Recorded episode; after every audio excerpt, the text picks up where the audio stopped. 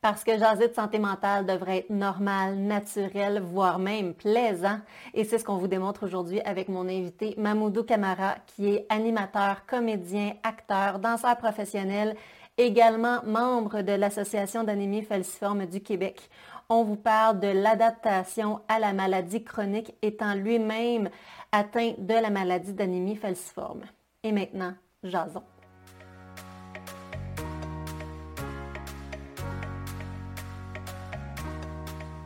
Bonjour, bienvenue à Jason Santé Mentale et aujourd'hui, je suis avec Mamoudou Camara, qui est un homme aux multiples professions, animateur, comédien, acteur, danseur professionnel. Est-ce que j'en oublie, Mamoudou? Ah, je pense qu'on va aller avec ça. C'est, On va commencer avec ça, c'est bon. Et que j'ai rencontré personnellement à quelques reprises dans le cadre de mes ateliers sur différents sujets en santé mentale à l'Association d'anémie falciforme du Québec. Et aujourd'hui, on va vous parler d'un sujet qui est quand même assez important, qui est comment s'adapter à la maladie chronique, dont toi, tu souffres également, euh, Mamoudou. Donc, on va parler un petit peu plus aujourd'hui de la maladie qui t'afflige, toi, qui est l'anémie falciforme. Mais je pense qu'il y a des conseils qu'on va pouvoir aborder ensemble pour ceux qui ont des maladies chroniques, qui peuvent se, se reconnaître un peu dans ce que tu dis, puis dans certains profils de symptômes. Encore une fois, on ne fait pas du cas par cas, on est plus dans des conseils généraux mais je pense que ça va faire du bien à plusieurs gens d'écouter euh, ton histoire de vie puis comment tu as réussi à t'adapter. Tout à fait, tout à fait. Si tu me parlais un petit peu de ça, Mamoudou, pour commencer, c'est quoi ça, l'anémie falciforme? Parce qu'il y en a plusieurs, puis moi-même, je l'avoue, j'ai passé par là quand j'ai rencontré euh, l'association d'anémie falciforme pour la première fois. C'était la première fois que j'entendais parler de la maladie, puis quand mm. j'ai su c'était quoi, oh, j'ai pris mon air. Là. Fait que tu, tu nous en parlais un petit peu plus de c'est quoi ça, cette maladie-là? Oui, euh, Valérie, premièrement, je te remercie vraiment euh, de, me donner cette opportunité et aussi euh, ce média que tu vraiment tu, tu affectionnes bien et de, te voir nous donner l'occasion de parler de, cette maladie. je pense pour moi, c'est déjà un signe qu'on est sur le bon chemin parce que c'est une maladie, premièrement, qui est beaucoup, beaucoup méconnue. Pourtant, c'est la maladie génétique la plus vieille au monde héréditaire de sang, déclarée par l'OMS. Euh, bon, Organisation mondiale de la santé, euh, pour les gens qui ne sont pas familiers. Euh, donc, ce qui veut dire, tu disais, toi, tu as découvert cette maladie à travers l'Association de falciforme du Québec. Et je crois, effectivement, ça prouve à quel point même les gens professionnels dans le milieu de la santé, mm-hmm. la maladie falciforme est encore vraiment une question tabou, méconnu encore. Cette maladie, c'est quoi l'anémie? Euh, À ne pas confondre, parce que souvent, quand on dit qu'on a l'anémie, les gens disent Ah, ben moi, si je fais de l'anémie, je prends du, fer. Et puis, je mange un steak, puis je suis correct. c'est pas ça. On n'est vraiment pas là. là. Eh non, pas du tout là. Bon, que les épinards, ça marche pas comme ça, non. Donc, euh, bref, euh, l'anémie est une maladie du sang, d'où l'anémie. Par contre, le falciforme, c'est quoi? Ben, En fait, c'est une malformation une falsification en fait euh, de, des, des, hémoglobines, donc du, du, globule rouge. Ça veut dire quoi? C'est-à-dire que nous, euh, nos, notre globule, les plaquettes sont mal formées. Donc, ce qui veut dire que la, Exact, sont très croches, ce qui veut dire que quand c'est croche, au niveau de la circulation du sang dans les veines, ben, c'est un blocage. Et quand il y a un blocage, qu'est-ce qui arrive? Ben, Tes veines, à un certain moment, tu as des douleurs qui commencent. Et le problème premier de cette maladie, c'est l'oxygénation de ton corps. Donc, le sang, son travail, c'est quoi? C'est faire circuler l'oxygène pour nourrir le cœur, le poumon, donc finalement pour que te tenir en santé. Et lorsque ça s'est bloqué, euh, tes, globules rouges, tes plaquettes se déforment et que le sang ne passe plus bien, ben, tu as des douleurs chroniques que ça crée. Imaginez-vous, c'est une douleur, des crises inexplicables généralisé dans, partout dans ton corps que tu sais plus à où te donner dans ta douleur. Donc, oui, on a beau à dire dans le système qu'on dit, est-ce que c'est combien de 1 à 5 ben, Nous, on peut dire, ben, c'est à 100. Donc, bref, Au niveau De, la, douleur, ça? De la douleur. Ah Donc, ben, nous, on parle plus de ça. Tu as anticipé ma question. Je ne savais pas, comme tu as parlé de ça, je comme, ah, sais pas si on a des chiffres qui schématisent la douleur, tu sais, par exemple, par rapport à un accouchement ou par rapport à ça. Puis là, tu me dis mm-hmm. qu'on est à à du 100 sur 5 là, de douleur. Tout à fait, tout à fait. Et comme je vous dis, euh, c'est ça fait, ça fait- des pleurs, c'est des pleurs, c'est des Oui. pleurs. Euh, Des puis, euh, hospitalisations aussi, hein, de, de, de, de plusieurs jours que j'ai compris. tout à fait, des hospitalisations. Et même là encore méconnu par le milieu de la santé, tu arrives, Mm. euh, le premier, premier vrai, vrai, vrai calmant que nous, on doit avoir. On parle aujourd'hui beaucoup de ce sujet, des opiacés. Ben nous, c'est ça les douleurs, les médicaments qu'il faut qu'on ait absolument dès qu'on arrive, c'est des opiacés. Ça veut dire quoi? De la morphine. Donc, euh, c'est vraiment, comme on dit, dans le des drogues, mais pour nous, c'est pas des drogues, c'est ça qui nous fait du bien Pour pour t'empêcher de virer fou de douleur, là. absolument et tout à fait. Et les conséquences de ça sont très majeures. Tous les organes vitaux sont affectés. Donc, par les conséquences de cette maladie, le cœur, le foie, la rate, les yeux. Donc, je vous dis tous les, euh, les, les organes vitaux de notre système euh, humain. Voilà. Exactement.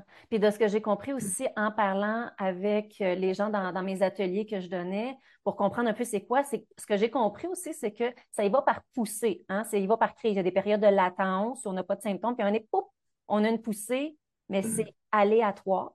On n'a jamais de prédicteur de quand est-ce qu'une poussée peut arriver, puis on ne sait pas non plus où est-ce que la douleur va prendre. tout à fait. Parce que c'est ça, je pense que je parlais avec euh, Daphné, qui est vice-présidente de l'anémie euh, de l'association d'anémie falciforme. Puis elle m'expliquait que des fois, ça peut lui prendre dans la jambe, des fois, ça peut lui prendre dans l'estomac, des fois, ça peut lui prendre dans le bras. C'est jamais à la même place nécessairement, Non, selon non. les poussées aussi. Tout à fait, et c'est le côté triste. euh, moi, je, je, pour répondre, pour répondre ça de façon euh, à, à vulgariser euh, cette douleur, c'est-à-dire que je sais où, où elle a été son départ, Hmm. mais quand je suis en, en douleur, je ne sais plus où exactement je peux pointer à un médecin ou un professionnel. Mais à la fin de ma guérison, je vais encore pouvoir pointer à, c'était là le départ. OK. Parce que le point de départ, elle est vraiment douloureuse. Il y a les séquelles. Tu sens que c'était là le départ. Mais ça, ça dure à peine quelques minutes là. Mais après ça, c'est généralisé. Je ne pourrais jamais pointer. Donc, tu te, tu te morfonds, tu te torpilles de gauche à droite.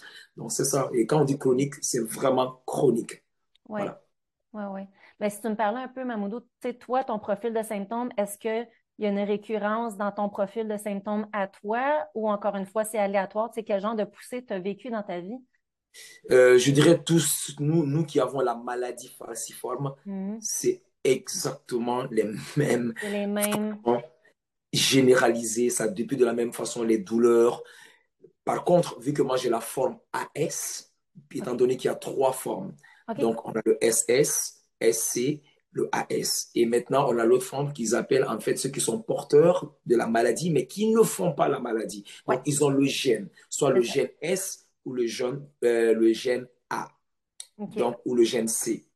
Alors, euh, voilà, il y a le, il y a le, il y a le S, S, euh, le CS aussi, je crois, sur le OCC, qui ont ceux qui sont vraiment, qui, ont, qui sont porteurs, mais qui ne font pas la maladie. Oui. Alors, ce qui veut dire, quand tu as la première forme, qui est, qui est le SS, la forme la plus sévère, je crois que oui, nous, on peut distinguer seulement par, c'est entre moi, le AS et le SC, c'est vraiment euh, au fait que euh, ils sont plus souvent malades.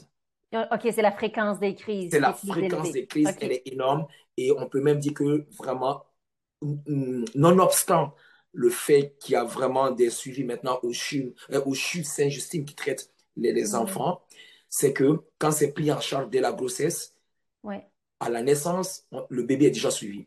Mais même là, on peut dire qu'il y a des risques de mortalité. Donc, Ouais. c'est pour cette raison que l'OMS a dit que c'est la maladie la plus orpheline au monde, mortelle. Oui. Orpheline, pourquoi? Parce que effectivement, ben, tu es dépourvu, euh, soit de tes parents ou toi-même tu meurs. Oui, Donc, c'est la maladie la plus orpheline, c'est important de le préciser, la plus orpheline au monde mortel. Avec un très haut taux de mortalité, là, si c'est pas pris en charge. Exact. exactement. Et même si tu es pris en charge, il y a quand même un risque de mortalité comparé à beaucoup d'autres maladies. Pourquoi on peut mourir à l'enfance ou à la naissance? Ouais. Donc, le SS, c'est ça la grande différence. C'est vraiment, tu peux vraiment mourir à la naissance par des. Écoute, c'est c'est- c'est insupportable. Donc, le bébé, malheureusement, ou la maman, c'est l'un ou l'autre. Exactement. Le, le, ouais, pardon. Oh non, mais merci. Mais en fait, pour appuyer ce que tu viens de dire, que ça peut arriver à n'importe quel âge, lors de mon deuxième atelier, il y avait une dame, on parlait de la gestion du sentiment de culpabilité, et cette dame-là, sans la nommer, vivait de la culpabilité parce que son conjoint était décédé, je pense que ça datait d'à peine quelques mois là, de la maladie d'anémie falciforme, mais qu'elle-même se sentait coupable parce qu'avant, il y avait des enjeux où monsieur, il n'était pas sûr s'il était en poussée, il y avait des signes précurseurs, mais il ne voulait pas aller consulter. Fait je pense que c'est important de sensibiliser les gens aussi au tabou face à la maladie, puis l'importance d'aller consulter vite, rapidement, parce que leur vie est littéralement en jeu. Puis c'était ça que la madame avait été courageuse de me témoigner. Son conjoint, il était décédé de ça parce qu'il n'avait pas été consulté assez vite, même à l'âge adulte.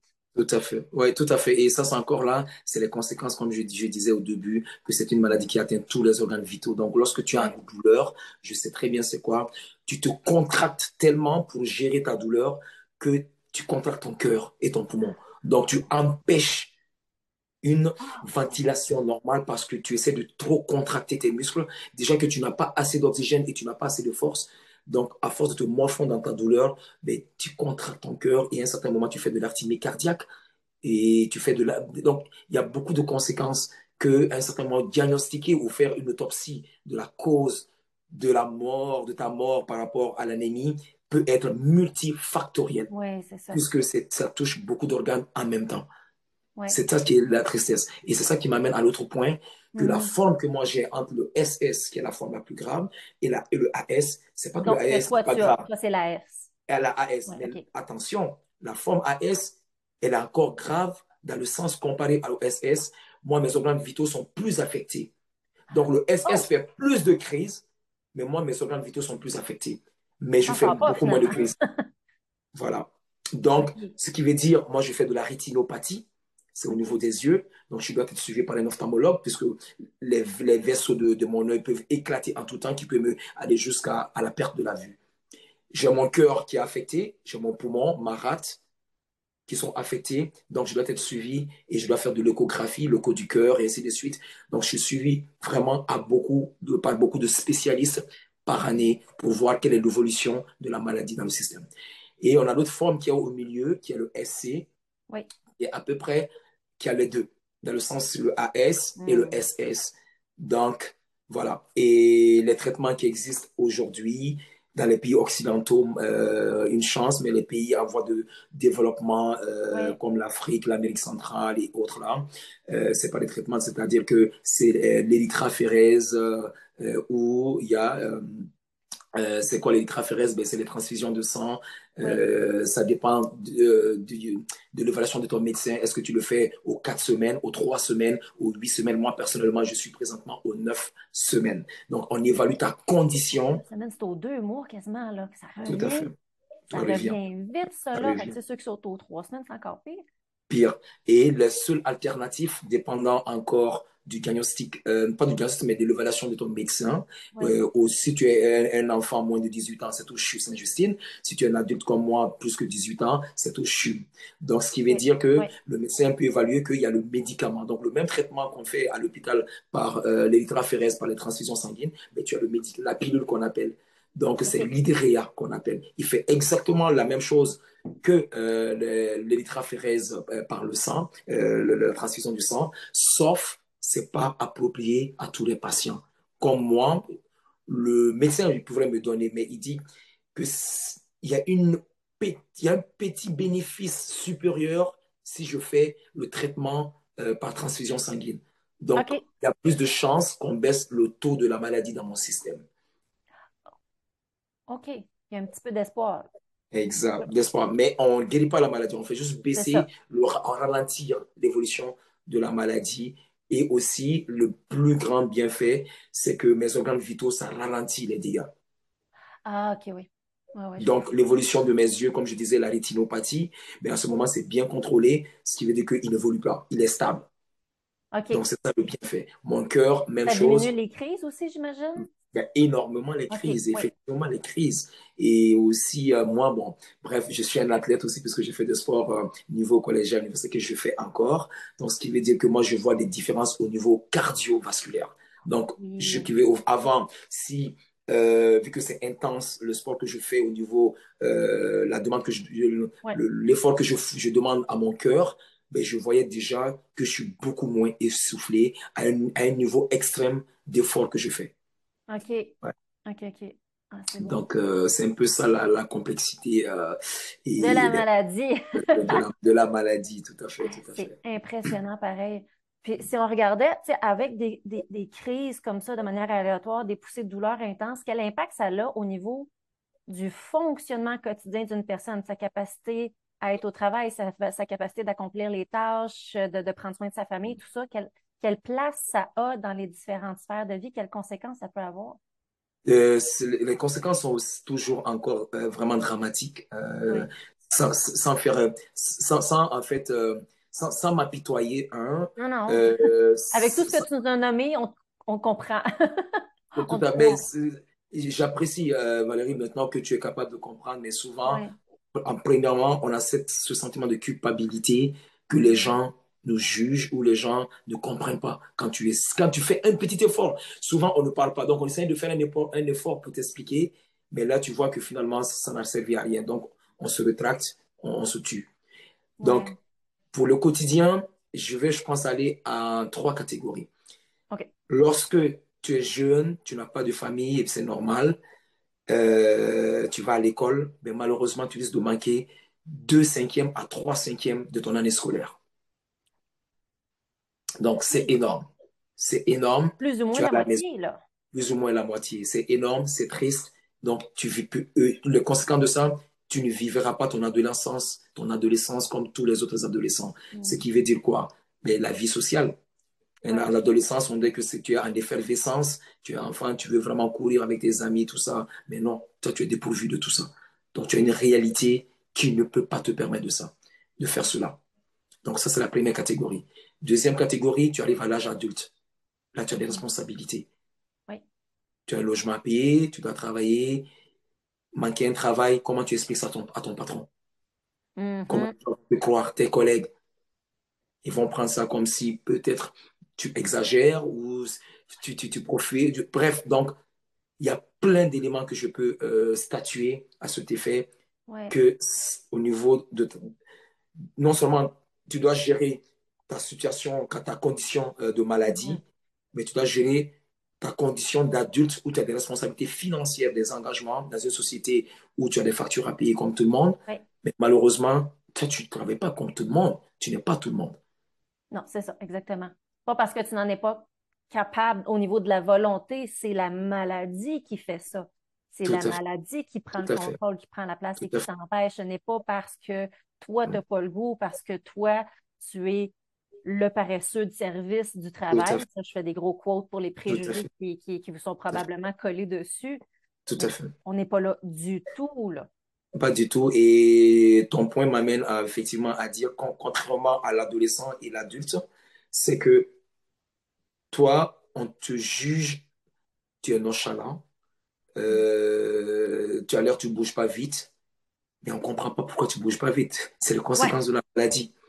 Tu as l'air maigrichon. Pourquoi tu es maigrichon? Ce n'est pas, pas une mode. C'est une condition. C'est un état que je n'ai pas voulu. Dû à, à, la maladie qui me donne cette condition. Si j'arrive à l'autre condition, qui est la condition aussi, en fait, c'est dur à dire laquelle est mieux entre les trois. C'est-à-dire quand tu es parent. Là, tu as ta maladie que tu dois gérer. Tu as ton enfant qui est malade que tu dois gérer. Tu as en plus le travail dont je dis tout à l'heure que tu, tu, es un adulte aussi tu fais quoi? Ouais. Tu dois être là pour ton enfant, pour ta famille, et tu dois être là pour toi aussi. Exactement. Ah, c'est un méchant casse-tête, là. Fait que, si je résume, en fait, c'est que de par les symptômes puis les crises, ça amène, dans le fond, quand on est dans des états de crise, bien clairement, on n'est pas fonctionnel à 0% parce que la majorité du temps, on est hospitalisé. Puis après, on vit un peu les contre-coups de la poussée au niveau de la, douleur. Tu sais, tantôt, je disais c'est sensible. Non, c'est juste sensible. Ça fait mal. Ça fait mal. Tu sais, j'interprète, tu sais, ça te dans le bras, ben, tu seras peut-être même pas capable de lever des charges ou de lever des choses. Tu n'es pas capable. Valérie, permets-moi, tu ne sais ben, Oui, permets-toi. Permets-toi. Je n'ai pas la maladie. Je, je, je, je prends l'information que tu me dis, donc permets-toi, je t'en prie. Fait que c'est ça, c'est que c'est toutes ces conséquences-là au niveau physique qui fait qu'après, on n'est pas capable de faire les tâches. On n'est pas capable de prendre nos enfants dans nos bras. On n'est pas capable d'aller au travail parce qu'on ne peut pas conduire. Puis on n'est pas, tu sais, quand on est en douleur, on n'est pas capable de réfléchir. On est fatigué de gérer tout ça. Donc, c'est ça qui a des conséquences, en fait, au niveau de notre capacité à fonctionner. Puis après ça, ben, au niveau de notre santé mentale, je commence à voir un peu le profil, tu sais, de faire mm-hmm. où je vois l'anémie falciforme, puis on se sent coupable.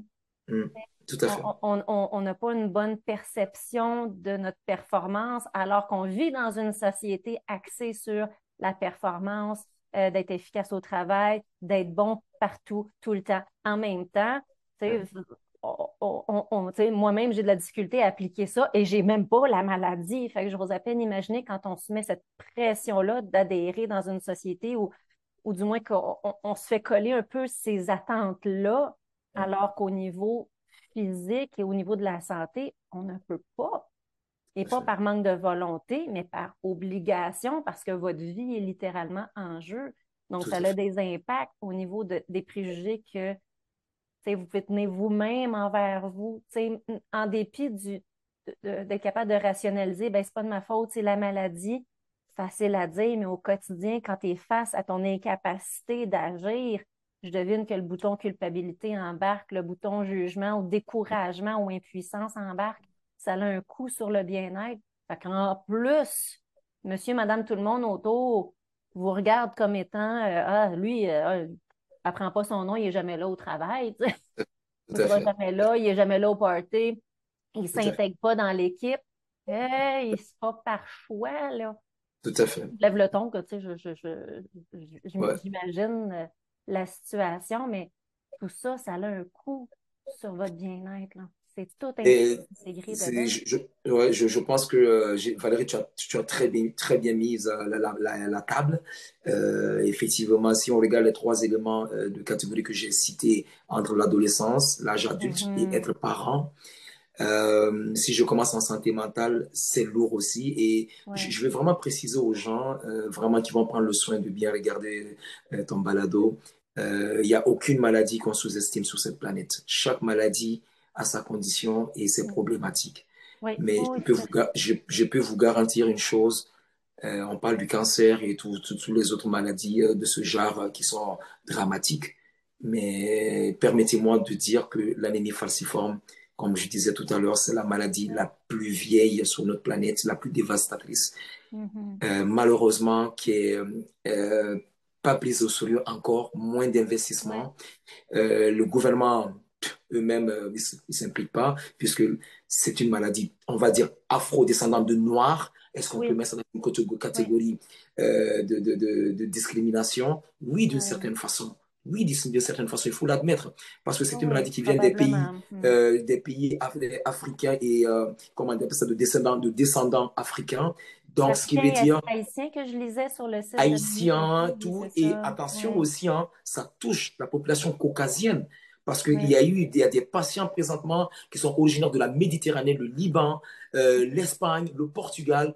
Donc, vous voyez, c'est, la maladie, là, elle est énorme. Et c'est la, bref, donc pour revenir à la santé mentale, je ne suis pas en train de, dédramatiser toutes les autres maladies euh, dramatiques. Mais cependant, l'anémie falciforme commence à l'enfance. Mm-hmm. Quand je dis que toi, en tant qu'enfant, tu as l'anémie falciforme, tu as la maladie de l'anémie falciforme, tu n'as pas d'enfance. Je viens de dire que tu manques 3 cinquièmes de ton année scolaire. Où est-ce qu'on bâtit notre vie quand on est enfant? C'est à l'école avec nos enfants. C'est là où notre milieu social commence. C'est là où on bâtit notre société, notre, notre groupe à nous, comme notre clan, comme on dit. Mais toi, tu n'as pas ça. Deuxième conséquence, quand tu es chez toi, ton quartier, personne. Ah, il est où, Mamoudou? Ah, ah, on l'a pas vu, ça fait une semaine, ça fait trois jours. Malheureusement, Mamoudou était en train de se morfondre dans ses pleurs parce qu'il avait trop de douleur. Et quand il n'est pas en pleurs, mais c'est parce qu'il ne peut pas marcher. Donc, ça devient la même chose, je suis enfermé. Alors, la santé mentale, je pense que la maladie même, je parle de ma condition, et je suis mhm. certain que c'est la condition de beaucoup de gens, c'est que moi, ma santé mentale, elle a commencé même pas à cause de la de l'anémie falciforme, à cause que je ne pouvais même pas avoir une vie sociale. Oui, elle a commencé dû aux conséquences de la maladie. Voilà, j'essaie de philosopher, mais il faut que les gens comprennent très bien quand je dis que ça c'est pas à cause de la maladie que j'ai un problème de santé mentale. Non, c'est les conséquences, à savoir que j'ai pas de vie sociale à mon adolescence et à mon enfance, que ça, ça m'a beaucoup perturbé, que même les douleurs chroniques de cette maladie. Exact. Donc, les fois que j'étais debout à l'adolescence et à l'enfance, ces moments-là, c'est comme si le dernier jour pour moi. Donc, je vous faisais, je me disais, j'en profite, je saute, peu importe ce qui arrivera, arrivera, mais c'est mon moment à moi. Et comme de fait, quelques heures, une journée peut-être de répit, boum, la rechute revient. Et c'est comme ça, année après année, année après année. Ouais. Ton 15 ans, ton 18 ans, peut-être tu ne le fêteras pas comme tout le monde. Donc, imaginez-vous, euh, vous qui allez écouter ce balado, imaginez-vous qu'on te dit, en Occident, les gens, comme de fois, on aime fêter nos 18 ans, nos 15 ans? Mais non, toi, ta préoccupation, c'est pas de fêter tes 18 ans ou pas, mais c'est quand est-ce elle va me tomber dessus à mes, à mes 18 ans ou à mes 15 ans. Qu'est-ce qui va m'arriver? Je ne sais pas, mais je sais par contre que ça va me tomber dessus, je ne sais pas quand. Donc, j'arrive. C'est de vivre avec une épée de Damoclès au-dessus de la tête. Là. Tout à fait. Et des moments, ben, tu as une crise de douleur, tu pleures, mais en même temps, je pleure pour une deuxième raison. Voilà, je ne peux pas aller jouer aujourd'hui. Donc, je double, ma, mes larmes se doublent. Exact. exact, oui. Cette raison que ma santé mentale, que je me dis, qu'est-ce qui ne va pas chez moi? Tu as beau à dire que c'est la maladie, mais qu'est-ce qui ne va pas chez moi? Mm-hmm. Pourquoi je ne peux pas faire comme les autres enfants? Tu arrives à l'âge adulte, mais pourquoi moi je ne peux pas aller faire de l'hélicoptère ou monter ou aller dans, une, dans un manège à la ronde? Mais parce que peut-être il fait trop froid en haut, parce que l'une des, des déclenchements de la maladie, c'est la température. Donc, tout ça, c'est des conséquences de santé mentale que tu vas, tu sais, tu n'es jamais normal, tu seras jamais normal. Mm-hmm. Mm-hmm. Parce que tu as toujours quelque chose dans ta tête qui va te dire, non, ça, c'est pas pour moi, ça. Je peux me risquer, mais c'est pas pour moi. Oh, oui, c'est ça, exactement. C'est toujours réfléchir à l'impact que ça peut avoir sur ta vie, littéralement. Tout à fait. Tout à fait. Il faut que tu aies une longueur d'avance sur la maladie. Oui. Il faut que tu aies toujours une longueur d'avance que ça peut arriver. J'y vais, mais je sais que ça va arriver et tu le parles. Tu le parles dans ta tête, tu le parles, tu dis, s'il te plaît, écoute, laisse-moi juste finir ça. Après, si je peux tomber malade, je tomberai malade. Et je vous dis, ça m'arrive. Ça m'arrivait et beaucoup tout ce que cette maladie, ça les arrive. Écoute, laisse-moi, aujourd'hui, je vais bien, laisse-moi juste finir ça. Je suis heureux, laisse-moi ce moment-là. Quand je le finirai, ben, tu, tu, tu, tu, viendras. Voilà. Ben, c'est ça, je voulais rebondir sur ce que tu dis en fait, parce que en dépit de tout ce que tu nous as décrit sur la maladie, des symptômes que toi-même tu avais, tu es quand même comédien, acteur, animateur, danseur professionnel. Fait que, en terminant aujourd'hui, si on regardait comment toi, tu as réussi à, à, vraiment être fonctionnel du mieux que tu peux en fonction de la maladie, bien sûr, mais c'est quoi les stratégies que toi, tu mets en place pour arriver à avoir cette vie-là, puis à croquer un peu dans la vie, puis faire comme si c'était, chaque jour est ton dernier jour pour en profiter. C'est quoi mm. les stratégies que tu mets en place, justement? Ben, la première stratégie, je pense qu'à un certain moment, c'est marrant ce que je vais dire. On commence à s'habituer à la maladie, à la douleur, je vais dire. Dans le sens, quand je dis m'habituer, c'est quoi? C'est-à-dire qu'on est capable, à un certain moment, tu es né avec, tu arrives dans tes 20 ans, 25 ans, tu commences à comprendre maintenant comment tu peux canaliser une certaine degré de douleur? Ah, au niveau 2, ouais, je peux te le je vais boiter d'un pied, mais yes, je sais que à 25 ans, que j'ai 30 ans, je suis capable aujourd'hui de faire telle activité sans que je sois dans le lit ou à l'hôpital en urgence. Donc, on, on, commence à comprendre notre corps. Donc, ça, c'est la première partie où je garde un sourire, comme vous voyez sur mes lèvres, que j'ai de l'espoir parce que je comprends maintenant mon corps et ma maladie. Je me suis habitué et c'est fou à dire ça. Je n'ai jamais cru quand j'étais jeune que je suis capable de comprendre et de gérer une certaine douleur de ma maladie. Donc, ça m'a gardé positif avec le temps que, waouh, j'ai un certain degré maintenant que ça ne me fait plus rien, importe ce quoi je suis capable d'aller. Et vu que je suis quelqu'un de très positif, parce qu'avec cette maladie, je vous dis, nous sommes très résilients. On, bâtit notre résilience depuis l'enfance. Donc, ce qui veut dire qu'on reste toujours positif malgré les préjugés, malgré la maladie.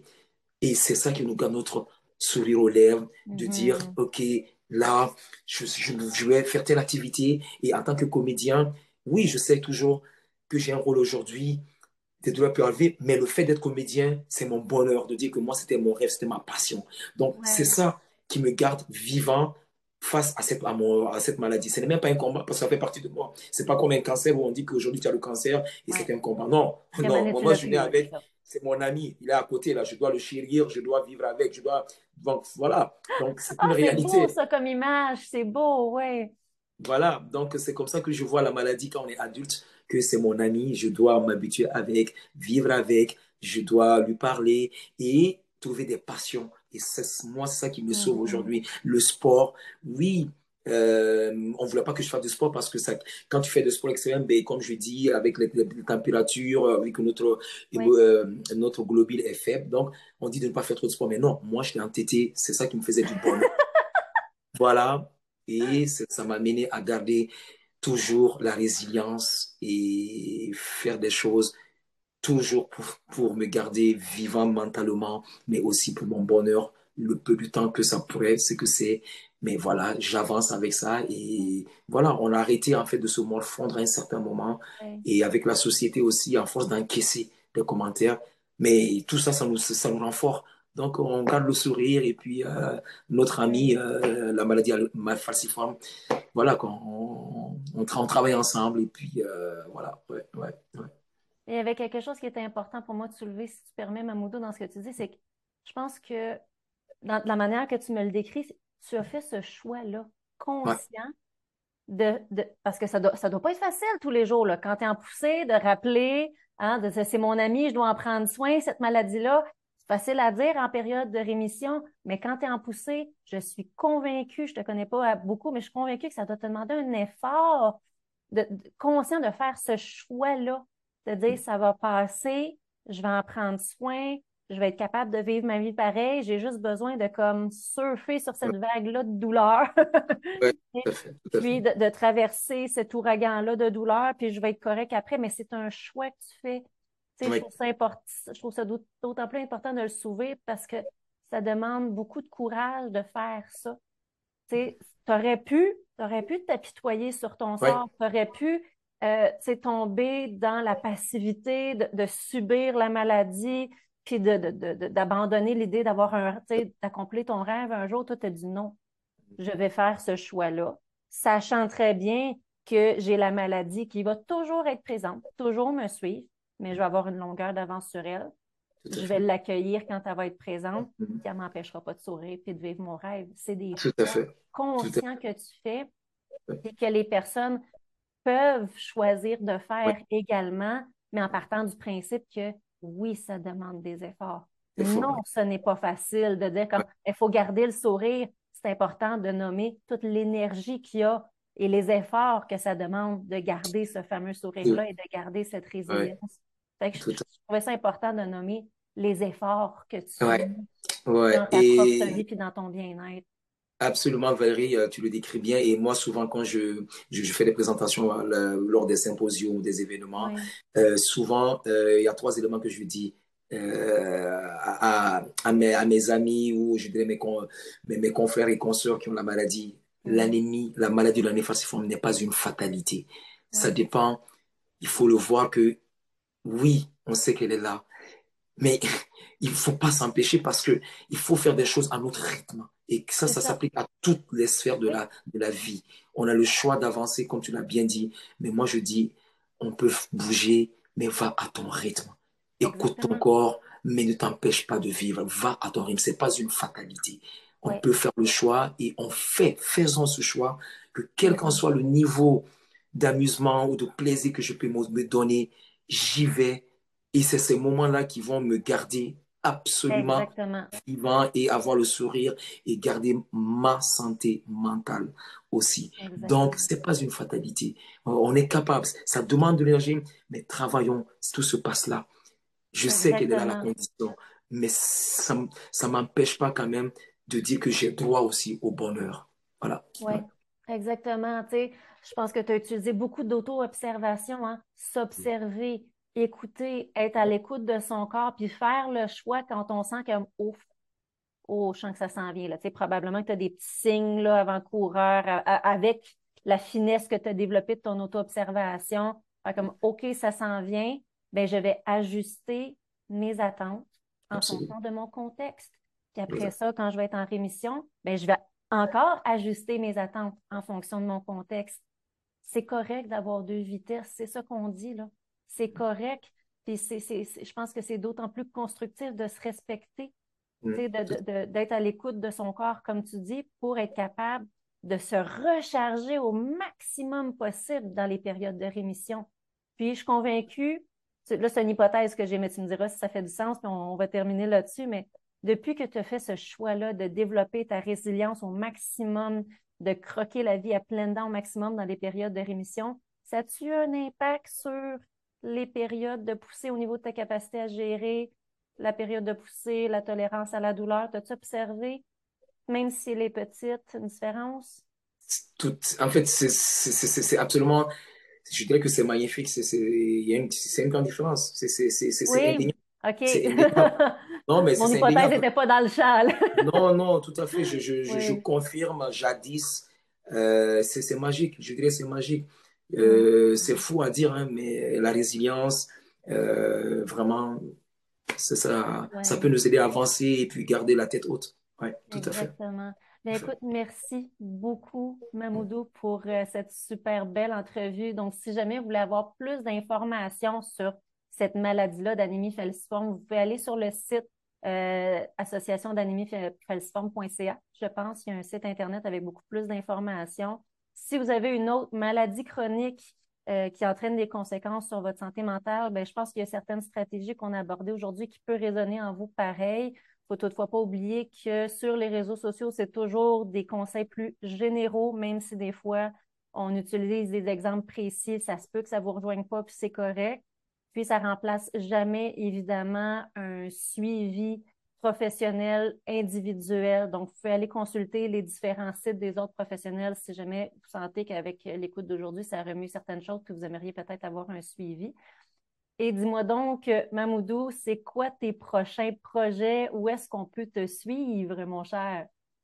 Oui, euh, mon prochain projet, ben, je suis sur euh, deux pièces de théâtre que je prépare euh, pour le mois d'avril. Et puis euh, tout, tout, est disponible ou en fait ça va être affiché sûrement sur mes, mes, réseaux sociaux Facebook à mon nom Mamoudou Kamara ou même en faisant Google vous allez voir Mamoudou Kamara. Bref ils vont sortir. Mais oui et puis un projet de film aussi qui s'en vient euh, de fiction documentaire, euh, tout, tout à fait. Ouais, Sur l'anémie falciforme que tu dis. Sur l'anémie falciforme. Oui, oui, oui, ça va être super intéressant. Mais un gros merci. C'était vraiment un plaisir de jaser avec toi. Puis on se dit à une prochaine fois à Jason Santé Mentale. Merci Valérie encore. Bye bye. Bye bye.